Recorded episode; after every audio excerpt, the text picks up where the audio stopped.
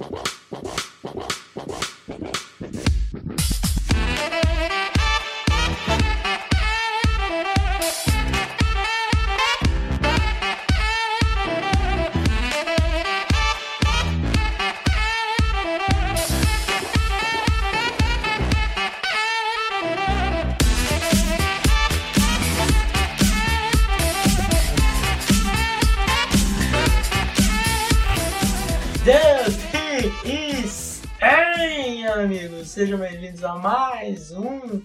Podcast do On The Clock. Eu sou o Felipe Vieira e estamos aqui hoje com um substituto de David Chiodini. Estamos com ele, Claudinei Júnior. Diga lá, Júnior. E aí, Felipe, e aí todo mundo que está acompanhando aqui o nosso podcast On The Clock. Hoje eu estou substituindo o Deivão mais uma vez. E vamos aí, vamos para mais um podcast aí, falar sobre futebol americano, que o draft já está chegando, né, Lipe? É isso aí antes da gente começar, é, fica aqui esse, esse podcast em homenagem para o Júlio Assano Júnior. Júlio era editor lá no Pro Football, era amigo do, do Davis há muito tempo, é, participava lá do Mile High também, editava muito podcast lá. E infelizmente o Júlio veio a falecer na manhã de, do dia 24, né, da, da quinta-feira. É por isso que o Davis não está aqui, então mandei mensagens aí pro, pro Davis e, e pro pessoal lá do Mile High que também está sentindo bastante. Então fica esse, esse programa aqui dedicado em homenagem ao Júlio, que era um cara, conheci, falei poucas vezes com ele, mas sempre foi um cara é, de um coração muito bom. Então fica aqui esse podcast de homenagem para ele e a explicação do, do Davis, né? Que está fora do podcast de hoje.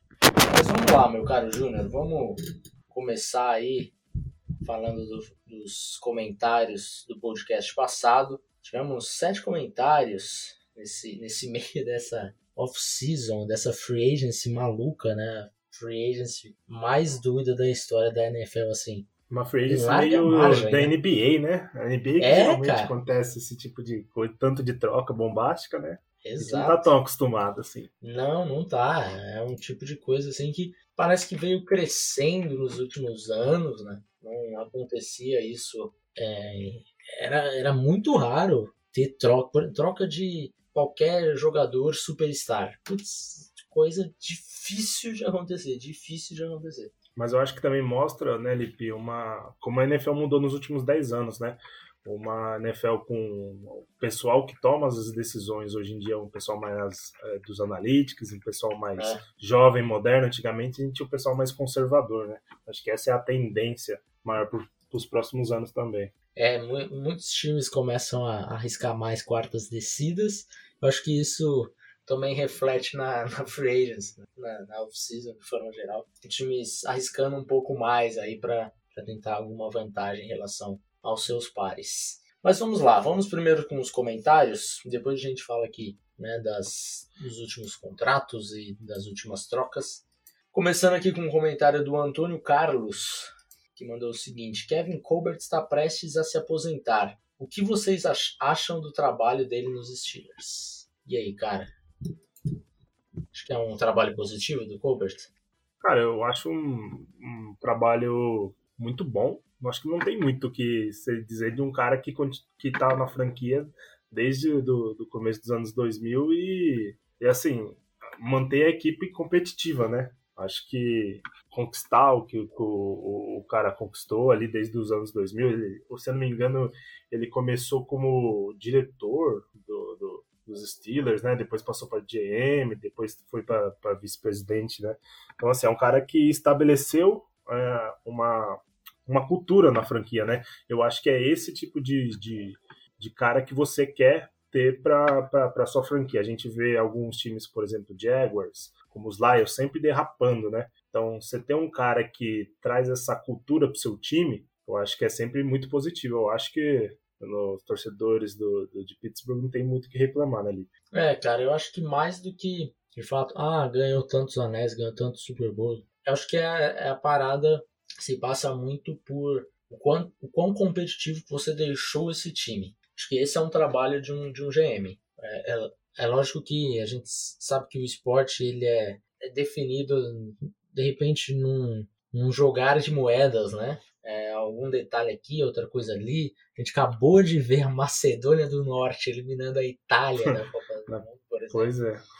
Então você, é, você não, eu não acho que você possa cobrar quantidade de anéis. Eu acho que você deve cobrar um GM pela quantidade de anos que você realmente deixou aquele time competitivo. E eu acho que o Kevin Colbert fez exatamente isso. Então, é, vai curtir sua aposentadoria aí tranquilo, sem, sem nenhum peso na consciência. Próximo comentário do Mário Anderson, que mandou: Olá, rapazes. Ele pediu pro Davis ler com a voz do Diane, mas fica com a, com a minha aqui mesmo. Sobre o David Bell, não sei onde vocês estão colocando nesse momento. Ele nessa, é, nesse momento nessa classe. Mas sei que vocês gostam dele muito mais do que a maioria, principalmente a imprensa americana. O que um on the clock está vendo em David Bell que os outros não estão vendo? Só para citar um exemplo, PFF para Futebol Focus está considerando que pegar o Bell numa terceira rodada ainda pode ser ruim. Eu não sei a sua opinião sobre o David Bell, Júnior. O que, que, você acha do Bell? Cara, assim, é, eu eu gosto um pouco menos do que você e o Davis gostam dele. Sim. Eu entendo, assim, mas é, eu acho que eu estou no meio termo entre, por exemplo, ele citou o PFF e, e vocês.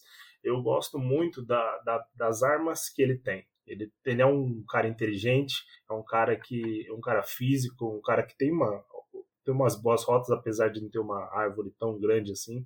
É um cara que tem boas skills. É um cara que é um recebedor que eu gosto de chamar é o um recebedor inteligente.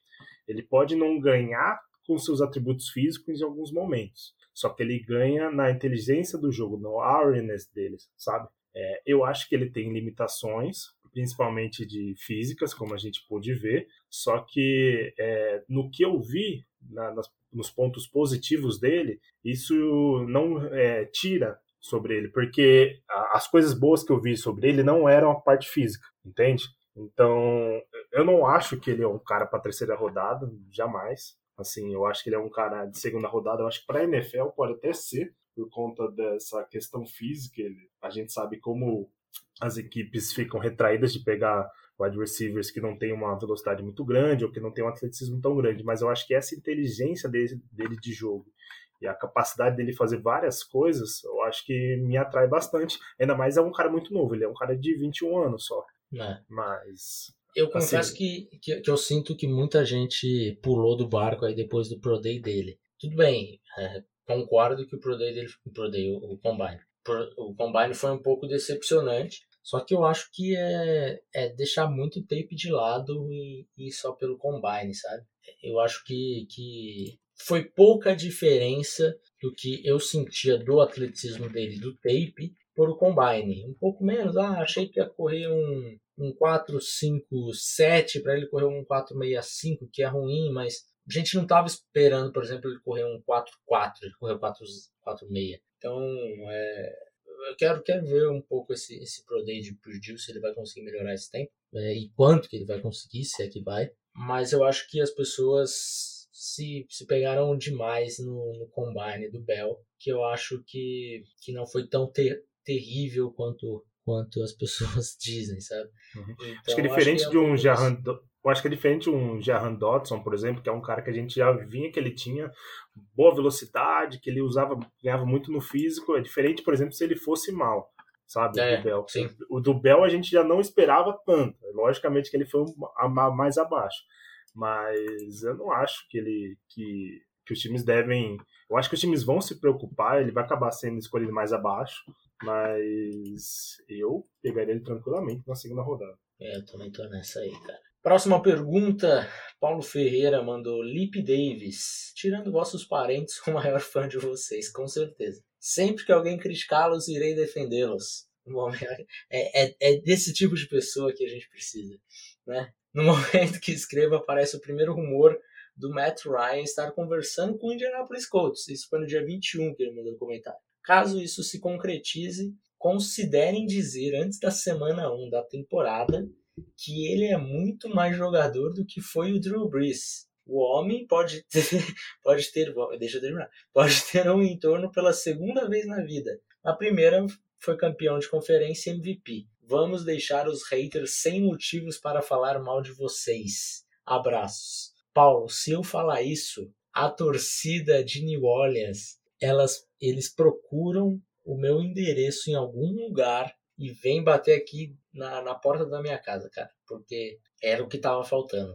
Não, acho que o, o Michael Thomas, ali, quando eu critiquei o Michael Thomas lá em 2019, e essa talvez seja a gota d'água. Então, vou, vou preferir manter a minha integridade física e moral, né, para ninguém ficar me, me xingando na, nas internet. Mas aí, cara, falando um pouquinho de Matt Ryan no, nos Colts, o que, que você achou disso? Tá tão empolgado quanto o Paulo? Olha, falar a verdade que eu tô sim. Eu acho que ele vem de uma temporada é, abaixo logo no, no, Falcons, foi a pior temporada dele, mas é aquela, é, ele não seria trocado se não tivesse tido uma temporada dessa. E eu acho que o entorno fez bastante diferença. Eu acho que ele chegar num time que tem uma equipe bem sólida como que é o Colts, que falta algumas arminhas ali para ele, por exemplo, um Julio Jones, já deixando aqui uma, uma diquinha, ou trazer algum outro wide receiver mais explosivo para fazer algumas big plays, eu acho que o Colts pode sim vir a ser um dos times para surpreender no, no, no, no, ano que vem. É, na verdade, nesse ano. Só que é aquela, o Chris Ballard vai é, dar um, entre aspas, um all-in, não é o estilo dele, mas ele precisa fazer movimentações mais agressivas também. Porque agora. É pelo menos dar um check, né, cara? É. Nem all pelo menos um check. É, porque para mim já foi agressivo ele dando uma pique de terceira rodada do Matt Ryan, né? É, exato. Mas assim, eu acho que ele tem que aproveitar o núcleo que ele tem agora. Ele tem um time ainda muito jovem no Colts, que já há uns três drafts, pelo menos, vem montando esse time muito bem, só que já já vai começar a pesar, apesar dele administrar bem o cap.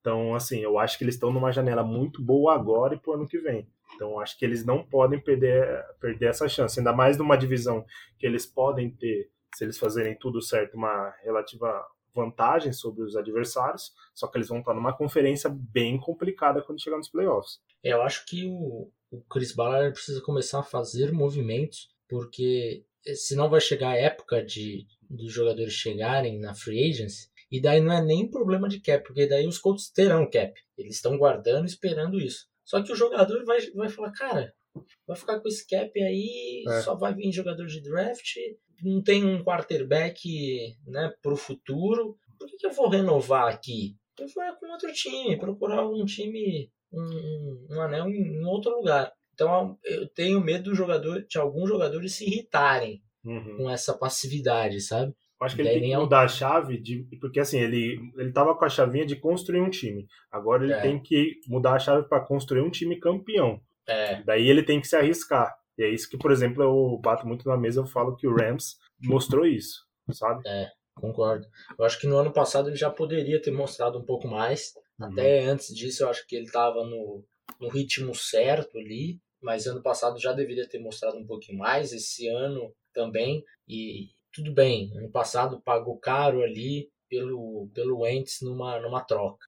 Uhum. Mas gastou assim, draft capital, né? Se você ainda tem muito, muito dinheiro, que tudo bem, a gente desde sempre criticou a troca do, pelo Wentz, achou que era uma troca ruim. Mas se você acreditava no Wentz, e ele acreditava, porque ele trocou, pagou uhum. caro por isso, deveria ter, ter dado mais, mais potencial ali de, de, de ataque, de, de OL, de wide receiver, ou mesmo na defesa, porque ficou sentado no, nos louros aí da, da, do cap space e, tá até agora, né?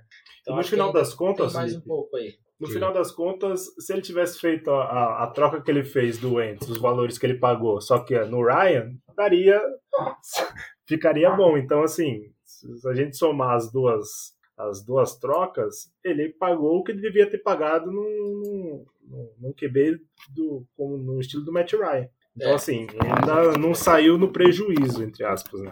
É, eu só não sei quanto tempo que tem o Ryan ainda. Eu acho que ainda tem mais uns três anos. Então, beleza, acho que, acho que dá para passar. Já emendando, eu sei que você falou aí desse, desse jogador, mas o Henrico perguntou aqui, ó. Acha que Julio Jones tem mais, um, mais uma chance na NFL? Tem, né? Se o Nick e o Harry têm espaço na NFL, o Julio Jones tem espaço para fazer qualquer coisa, meu amigo. É, o Julio Jones, é, é lógico, a, a, expectativa com o Julio Jones é, é outra agora, né? A partir dessa temporada já, já é diferente. Mas vai depender de contrato e ele tá saudável, né, Lipe? é, é exato.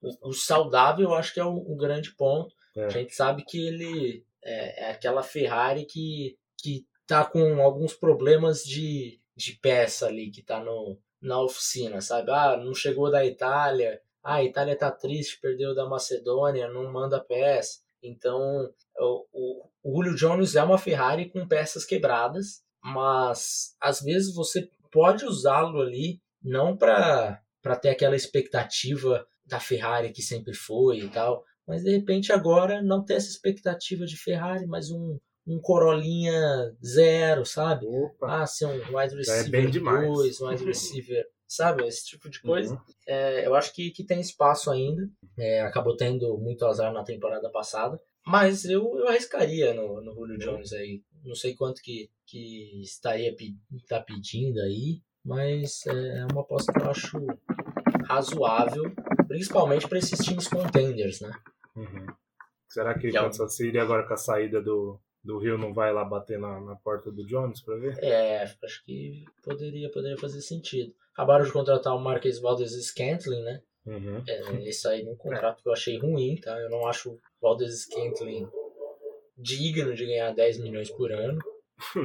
Contratar ele já é meio complicado. É, é exato.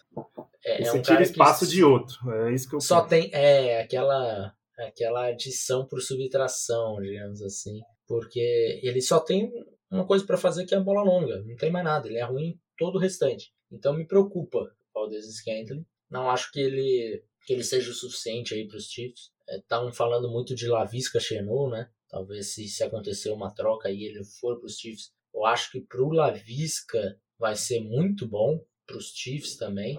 É, até para os Jaguars, né? Porque os Jaguars estão nesse momento aí com 72 slot receivers da última vez que eu reparei. Então precisa trocar o Lavisca. Vamos ver se vem o Julio Jones, um Lavisca. Aí já fica, já fica melhor, né? A situação ali de recebedores dos, dos times. Próxima pergunta do Bruno. Salve galera, esperei a Free Agency dar uma acalmada para poder voltar com as interações. Foi uma semana louca, não lembro de ter visto desde, desde que comecei a acompanhar a NFL. Ele manda três perguntas aqui. A primeira, para vocês, qual foi a melhor contratação, troca ou free agency, e a que vocês não gostaram, não viram muito sentido? E qual acharam cara ou barata? Pix barra salário. Observação sem clubismo sem clubismo, acho que o clubismo tá, tá passando longe de você nessas últimas semanas, né, Júlio? Tá, tá, tá bem tranquilo, assim.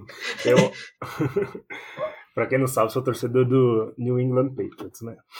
É, eu, a melhor contratação, eu fico em dúvida de duas, Lipe. Eu acho que a contratação, inclusive da do JC Jackson para os Chargers, pelo valor que foi, eu achei muito boa. Cara, eu achei uma adição assim muito boa porque é, se os Patriots tivessem dado uma tag nele e depois trocado, trocasse ele como o Packers fizesse, e mesmo assim os Chargers tivessem feito uma troca, eu ia achar uma movimentação boa dos Chargers. Mas eles pagaram barato num, num, num corner que foi top 3 na temporada passada e pagaram num preço assim bem abaixo do que a gente estava esperada. E em troca, eu acho que a do Russell Wilson, para mim, foi perfeita para os Broncos. Eu acho que eles têm um time com, é, completo, assim. Tem algum, alguns buracos que eles ainda precisam preencher, mas eles trocaram por um dos melhores QBs da NFL. E para mim, eles já, já são um, uma equipe candidatíssima a playoff. E se tudo der certo, eles podem chegar no Super Bowl. Eu gostei muito de Teron Armstead em Miami também, cara. Achei esse contrato aí um 5 anos, 75 milhões Achei um, um baita contrato pro Teron Armstead. Tava esperando uns 3 anos, 20, é, 60 milhões. Acabou que tá, tem aí, sei lá, 2 anos por, por 15 milhões é, extras, digamos assim. Então o contrato ficou bem bom. Eu sei que ele já tá num, numa idade mais avançada. É, mas... 30, né? É 30. Eu acho que ele vai fazer 31, posso. É, mas eu acho que, que os, os, os tackles têm jogado cada vez mais é, mais adiante ali, né, na, na idade. Acho que dá para ele cumprir esse contrato. Se ele conseguir cumprir esse contrato, foi um, um estilo absurdo aí do, dos Dolphins. Seria um contrato que eu estaria louco para fazer aí se, se fosse GM. A única coisa, Olipe, que eu tenho receio no Armstead, assim, tecnicamente em campo, eu acho que ele é um dos cinco melhores da NFL. Só que ele é um cara que tem problema de saúde, né? Ele nunca, ele, eu entrei para dar uma olhada aqui, ele nunca fez uma temporada completa. Ele sempre perdeu é, um ou, ou mais jogos. Então, assim, é uma preocupação, logicamente, mas tecnicamente não tem que se discutir. Na opinião de vocês, por que alguns veteranos estão demorando um pouco para serem contratados? Por exemplo, Bob Wagner, Stephen Gilmore e até o próprio Julio Jones, que foi dispensado recentemente. Essa é uma boa pergunta, cara. Não, não sei por que, que esses ainda estão aí. Bob Wagner tá, foi visitar os Rams, né? Mas não saiu o contrato ainda. Não sei se. se Eu acho que é normal, Lipe pelo que eu lembro das frentes passadas, geralmente os jogadores assim desse tipo, é, eles esperam as movimentações do, da, das equipes nos jogadores que entre aspas, estão mais estrelados. Daí depois vem aquela leva, né? Tem jogador que espera até ali depois do draft para fechar um, um, contrato, né? Eu acho que ele, esses times eles estão esperando alguém ficar mais desesperado para eles Sim. arrumarem uh, aquele, aquele extra, né? Aquele dinheiro extra no contrato. É, eu acho que pode ser isso, cara. Acho que pode ser isso. Mas eu, eu confesso que eu achei que o, que o Gilmore já, já teria time. Acho que, o, por exemplo, o Wagner e o Julio Jones, eu até consigo entender os dois. O Gilmore tá num, num negócio de, ai, talvez vá pro time. Aí cada semana tá em um lugar. E ainda não, não se decidiu. Vamos ver se, se nada. Acho que antes do draft todo mundo se arruma. É, sempre fica um ou outro depois do draft. Sempre os mais os menos ansiosos, né? lembro, por exemplo, Richard Sherman ele fazia isso com frequência. Deixava os times se matarem no draft, aquele time que não conseguiu o cornerback que, que queria, ligava para o Sherman. Então pode ser que com alguns aconteça isso, mas é, a maioria define um pouquinho antes aí, veremos. Se você, e a última pergunta dele é o seguinte: se vocês tivessem direito a uma frase sobre o draft com seu GM, qual seria a uma frase sobre o draft com o seu GM, qual seria? Ele fala dessa classe? Acho que sim, né? Hum. Aí, a minha seria, seria, troca para baixo. Cara, a minha seria acho que mais ou menos por aí também. Eu, só que eu quero assim, pronto, a minha frase tá, tá, tá, tá na cabeça. É, Charlie, Charles Cross ou trade back. Acho que essa seria a frase. Porque eu, eu não sou muito fã da classe de quarterbacks, como todo mundo já sabe, né? E na verdade, não... você está com medo, né? De um jogador específico.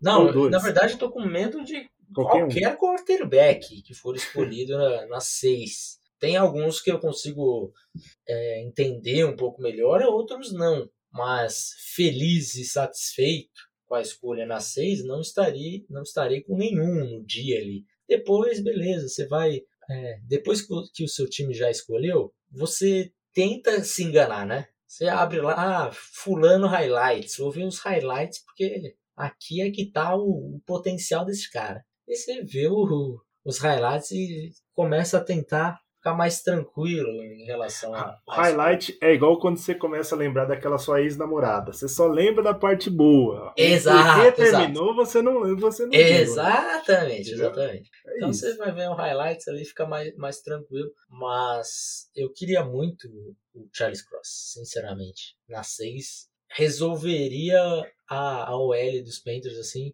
em uma off-season, eu diria, porque contratamos o Bradley Bozeman, aliás, essa é uma contratação bem subestimada do, da Free Agents. Bradley Bozeman a 2,8 milhões. Estava projetando algo próximo de 10 a 11 milhões.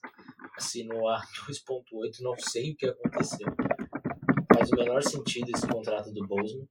É, o Austin Corbett para right guard também tá, é, é uma, foi uma baita adição. E no mínimo a gente tem ali do lado esquerdo o Brady Christensen, que jogou bem aí a, o final da temporada, quando ele começou a jogar e tal. Então ficaria, resolveria a OL, né? Do lado direito a gente já tem o Taylor Moto, e se tiver do lado esquerdo ali o, o Charles Cross, resolveria a OL. Então ficaria bem satisfeito com o Cross, ou até um, um trade down aí para acumular uma escolha extra de 2023, porque aí eu vou eu, eu vou estar tá afim de um quarterback em 2023, mas não sei se, se vai dar para chegar nesse, nesse momento ali. O seu também é trade down, então, né? O meu é trade down. Igual.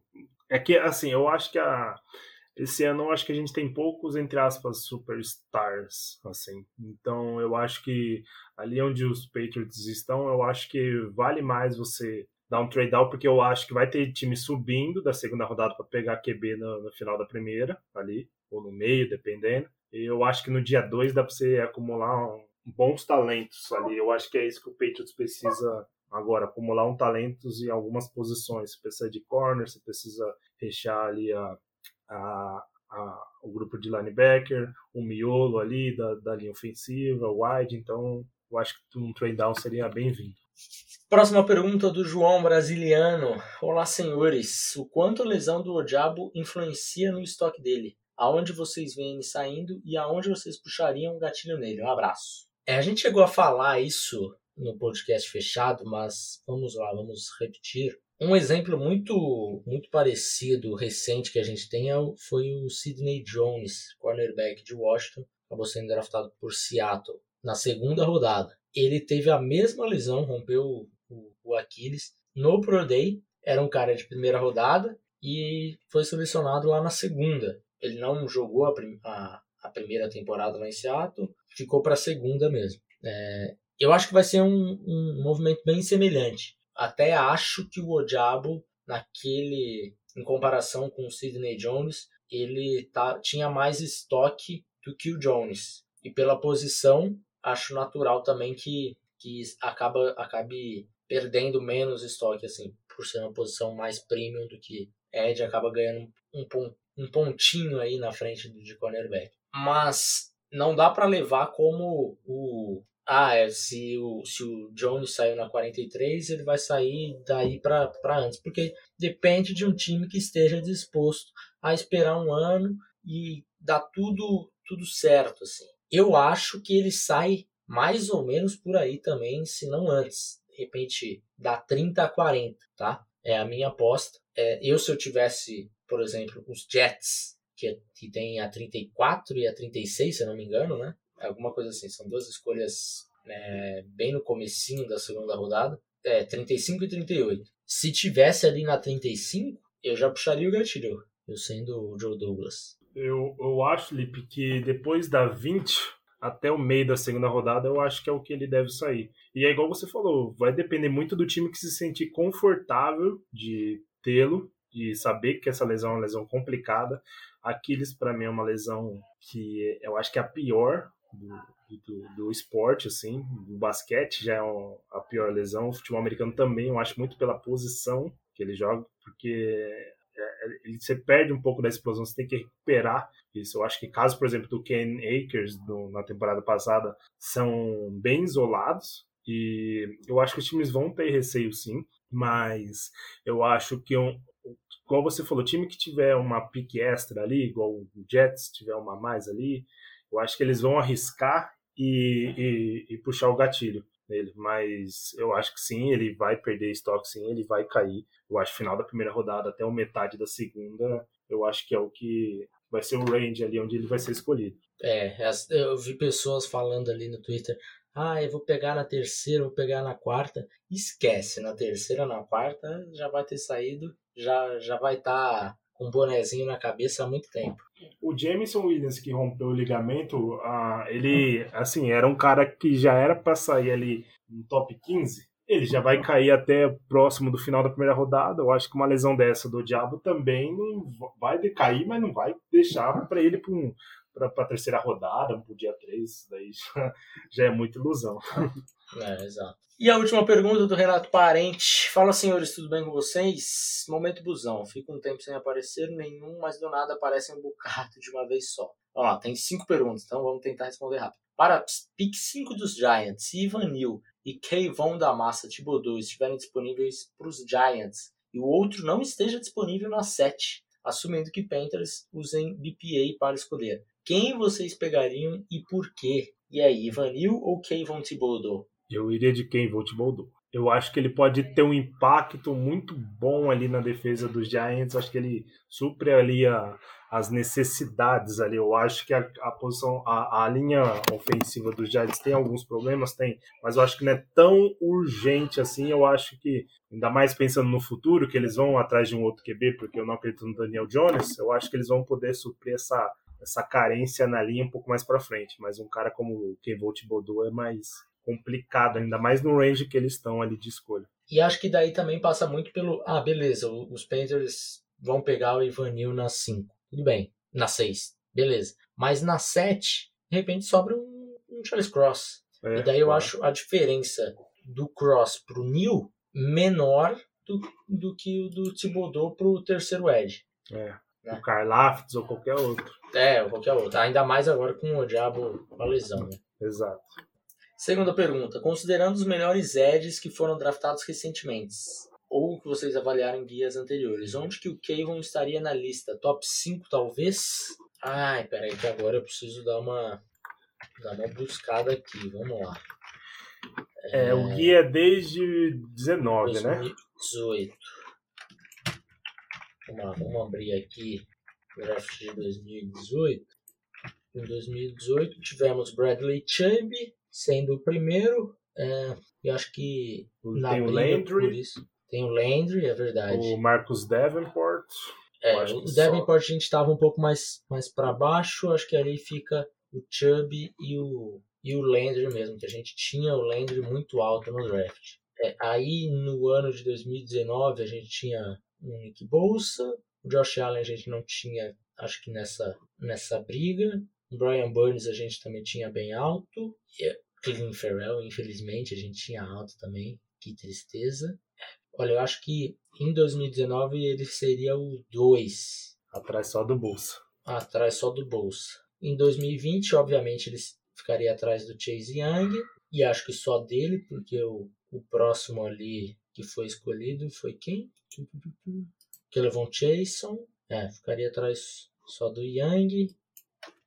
2021 eu acho que tinha o Epenesa e o Kurt é, Weaver. É, o Quit Bay. É, ele ficaria no top 5, sim, cara. Ficaria no top 5. É que ali 2019 que tinha muita, muita gente embolada ali, né? Com Brian Burns, com Allen, infelizmente até o, o Cleveland Farrell. Mas eu acho que ele entraria nesse, nesse top 5, sim. Eu acho que no meu ele empataria com o Burns, eu gostava muito do Burns na época, e ficaria atrás só do Bolsa e do Chase Young. E do Bradley Chubb em 2018? Ficaria atrás ou não? Ó, oh, do Bradley Chubb eu não, eu não, eu não acompanhava tanto, igual acompanhei a partir de, de 19. Mas uhum. do que eu lembro do Chubb, eu acho que ele ficaria na frente ainda, o, o Thibodeau. Até, até top 3 aí pro, pro, pro Júnior, que pra mim o top 5 tá, tá bem pago. Além do Seattle Seahawks, quem vocês chutam que vai ser o outro time que vai fazer Pixela Seattle? Pixela Seattle. Eu, Pixela Seattle. Bom. Ah. Sempre muito difícil, né? De... Sempre. Geralmente, assim, eu não quando a equipe tem muita escolha, geralmente eu, eu acho que ela vai acabar fazendo merda. Bem, falar bem da verdade.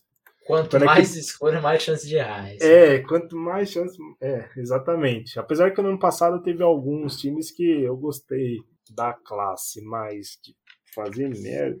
É, vou colocar o Patriots aqui. Ano passado foi muito bom, né? Então a gente tem que voltar com um safety de desconhecido na segunda rodada, né? Deixa eu dar uma olhada pra ver se. eu vou te falar uma coisa.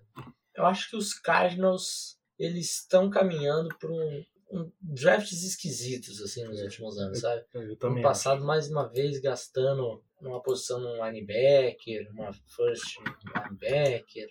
É, eu, tô, eu tô com medo do Chiefs com essas duas escolhas agora. Se não vão. Ah, vamos Apesar pegar que o, o Calvin Austin para repor. É que agora acabou Nossa. de pegar o Scantling, né? É. Ah, o Calvin Austin para repor o Tyreek Hill. Porque atleticamente eles são parecidos, sabe? Mas assim, a gente tem que pensar que o draft deles ano passado foi, assim, junto com o Cowboys, os dois melhores, né? É, sim, sim. Eu acho que depende muito, porque é, como troca muito de GM, cada time troca a parte de scout, então acho que varia muito, né, Felipe? Então...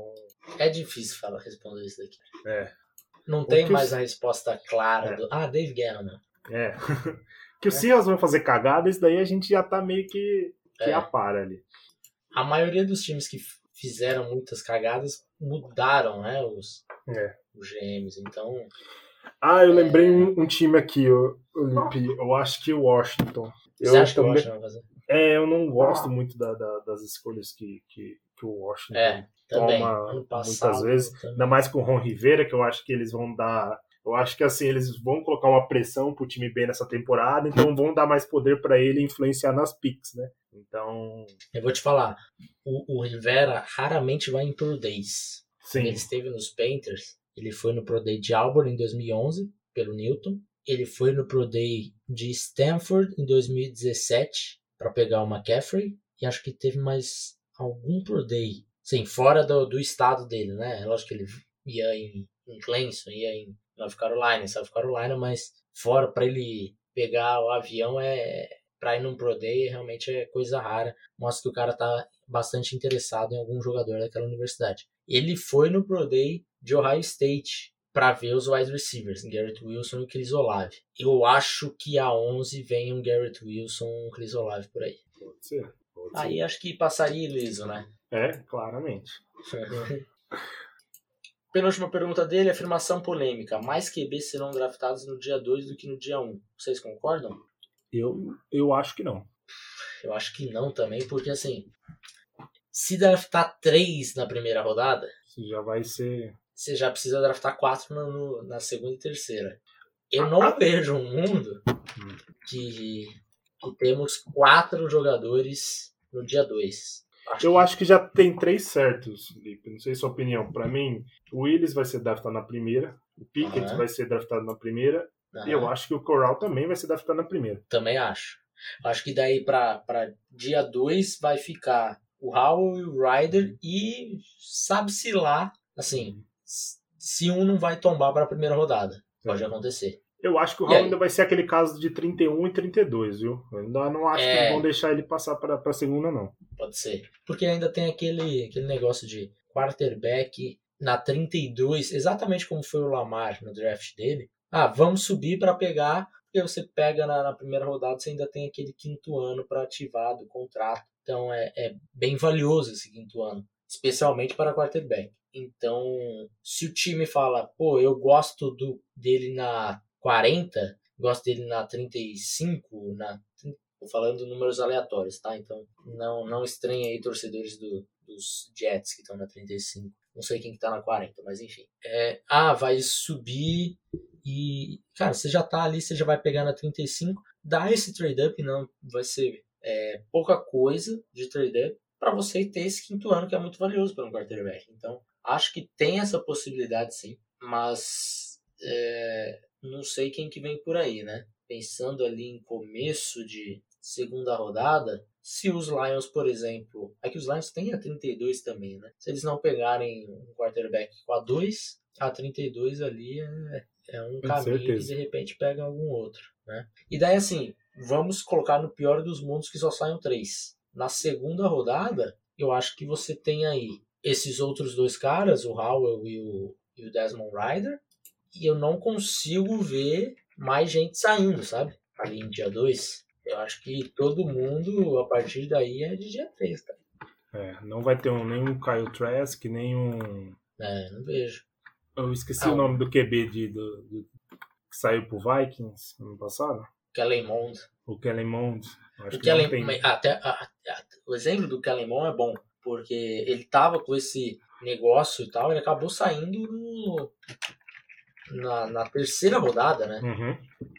É, então, eu não acho que tenha um, um, outro jogador assim.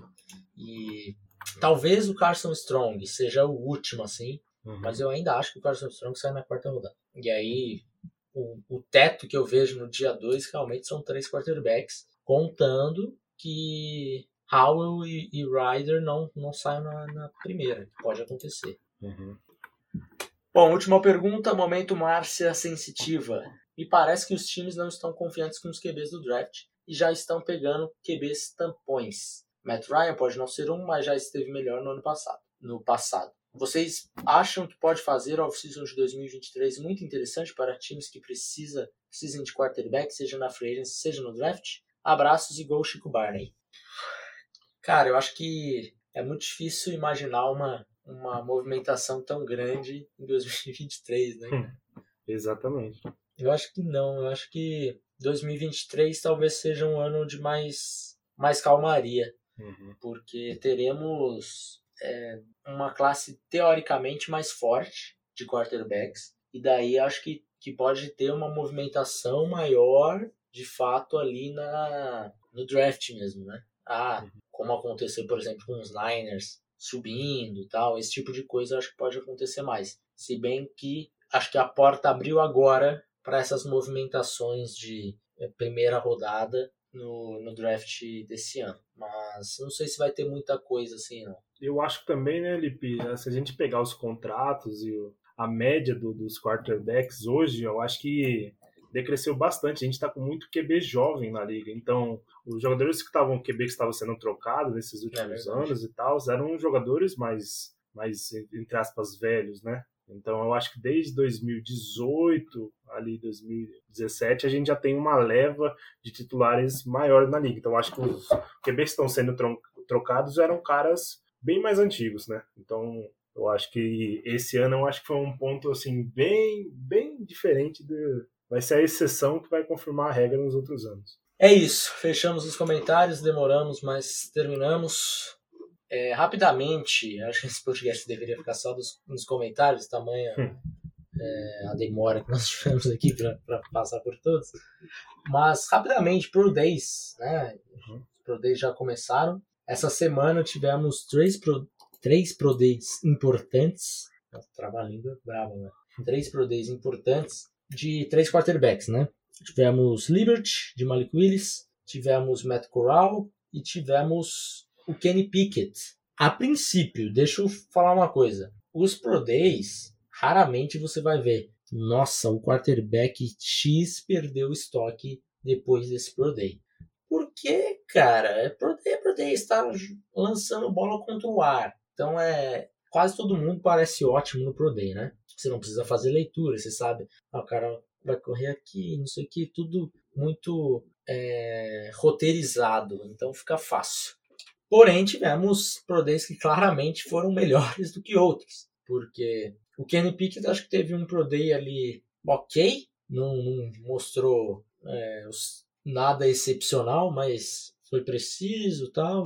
Não foi nada que machucou o seu estoque. Mas aí tivemos um, um Malik Willis, por exemplo, lançando bolas com muita velocidade, bolas longas, e aí dá aquela empolgada geral, né? Todo mundo, nossa, Malik Willis.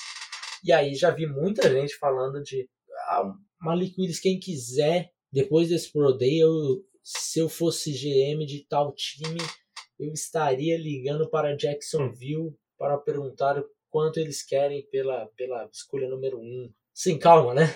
Calma. É, primeiro que ele no Pro Day, né, Lipe, eles não estão ali como quarterback, eles estão ali como lançador de bola. Então, assim, Sim. QB é uma coisa muito diferente de você ficar lançando bola. Então eles fazem.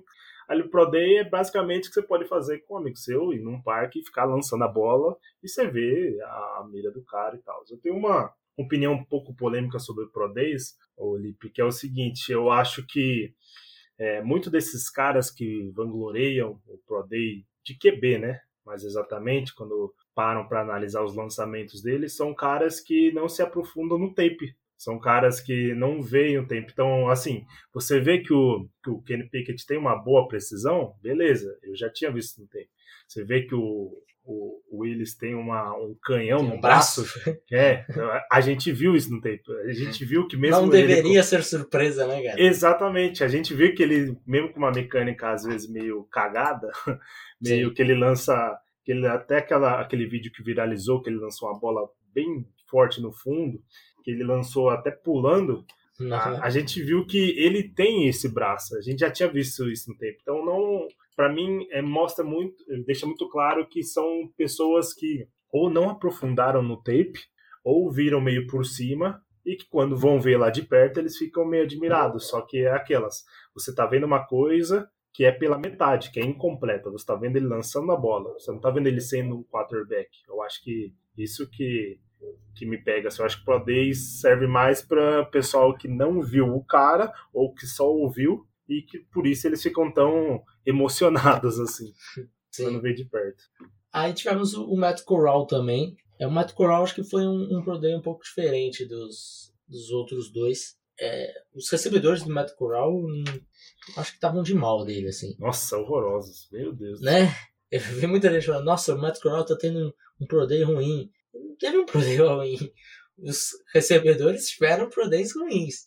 drops correndo rota errada. É, acho que o mais importante do Matt Corral, beleza, a gente viu o braço dele, que também a gente sabe que ele tem um bom braço, mas o mais importante foram dois fatores. O primeiro, mostrar que o, que o tornozelo dele tá bom, né? Aparentemente ele conseguiu se, se mover ali com facilidade, não deu para notar qual era o tornozelo que estava ruim que ele tinha feito a cirurgia. E o segundo, para quem viu os dois outros Pro Days, né, porque o do Coral foi o terceiro, a diferença na no release, na velocidade do release do Coral, do Coral para os outros dois, assim, é abissal, né, cara? Do Pickett, então, putz.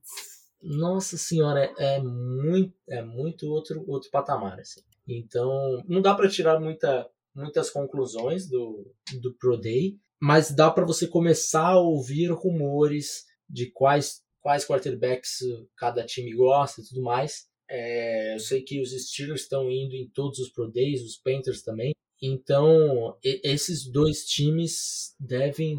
Atlanta também, né? NP. Atlanta, Atlanta também, também, é verdade. Atlanta também. Então, é, esses times assim são são aqueles times. Beleza, o Panthers está ali numa posição que, que a gente sabe que a 6 é uma posição que está meio que preparado para pegar um quarterback e tal. Mas, por exemplo, os Steelers eles não estariam indo a tanto pro days assim se eles não tivessem um plano para dar um trade up, né? Então eu acho que, que esse, essa conversa aí de um trade up deve estar tá acontecendo ou vai começar a acontecer muito forte nos próximos dias aí de Pittsburgh. E só para completar, o, o, o Lipe, eu acho que, eu não sei se você viu, foi uma coisa um pouco engraçada no Pro Day do Pickett, que a mão dele cresceu desde o combine. Sim. Porque ele tinha medido, eu acho que 8... É, e meio, certinho? 8 e meio, depois deu 8 quinto oitavos, né? Então, é. teve essa diferença eu acho que até o draft ele chega com uma mão tamanho 9 ali, polegar. 9, é, exato. É, para quem não sabe por que, que é a mão do Pique, ele tem um, um problema no polegar dele, né? É, o polegar dele é todo esquisito. Se vocês forem dar um Google aí, é meio que tudo junto, assim, sabe? Não tem aquelas divisõezinhas nos, nos dedos. Agora os ortopedistas ficam malucos, né? Com, com a minha definição aqui. É mão de peixe, mão grudada. exato, exato. Perfeito, cara, perfeito. Então, de fato, se ele ficar fazendo esses alongamentos e tal, é, isso melhora, a situação médica dele melhora. Então ele tá fazendo isso, vinha fazendo já há muito tempo. Por isso que ele já não, não mediu lá no Senior Bowl. Provavelmente se ele tivesse medido ia ser 8, né? Nossa. Agora já, já tá no 8, é. 5 oitavos, de repente nas visitas privadas aí bate um 8, 7 oitavos, tá ótimo. Ah, lembrando, Lipe, que hoje teve o Pro Day de, do Cincinnati, né? Verdade. O Desmond Rider. E no dia 28 a gente vai ter o do Sam Howard, de North Carolina. Exato. E aí em Desmond Rider tivemos também é, muitos desses, desses times que a gente falou indo pro, pro do Ryder também. O Ryder também mostrou um braço maravilhoso e tudo mais. Então, é, Pro Day é Pro Day em qualquer lugar. E eu tô curioso pro, pro do, do Howell para ver se vai esse mesmo contingente aí de, de, de times também. Por exemplo, os Panthers no do Pickett mandaram o, acho que o front office inteiro assim, dos Panthers. Foi GM, foi coordenador ofensivo, foi o presidente, o vice-presidente, diretor de scouting de college. O desespero tá batendo, Felipe. Tá, o desespero tá, tá batendo. Mas eu ainda acho que o Malik é o número um da borda deles. Vamos ver, vamos ver. Teremos a resposta ainda daqui um, mais ou menos um mês. Meu caro, fechamos por aqui. Tem algum recado que você quer mandar aí? Não, quero novamente agradecer. Quero mandar novamente, como você já falou no início do podcast, meus pesos para a família do Júlio, um cara que participava de vários podcasts, tanto no, no que era editor no Profut, no Mile High. Só deixar minha, meus pêsames aqui e tomara que a família dele possa recuperar, né? Infelizmente da, do falecimento dele. E também um abraço pro nosso querido Deivão aí. É isso. Para quem quiser seguir lá o Claudinei, o Júnior, no Twitter é underline cjunior96. É isso. Ficamos por aqui. Um abraço para vocês e até mais. Tchau. Falou!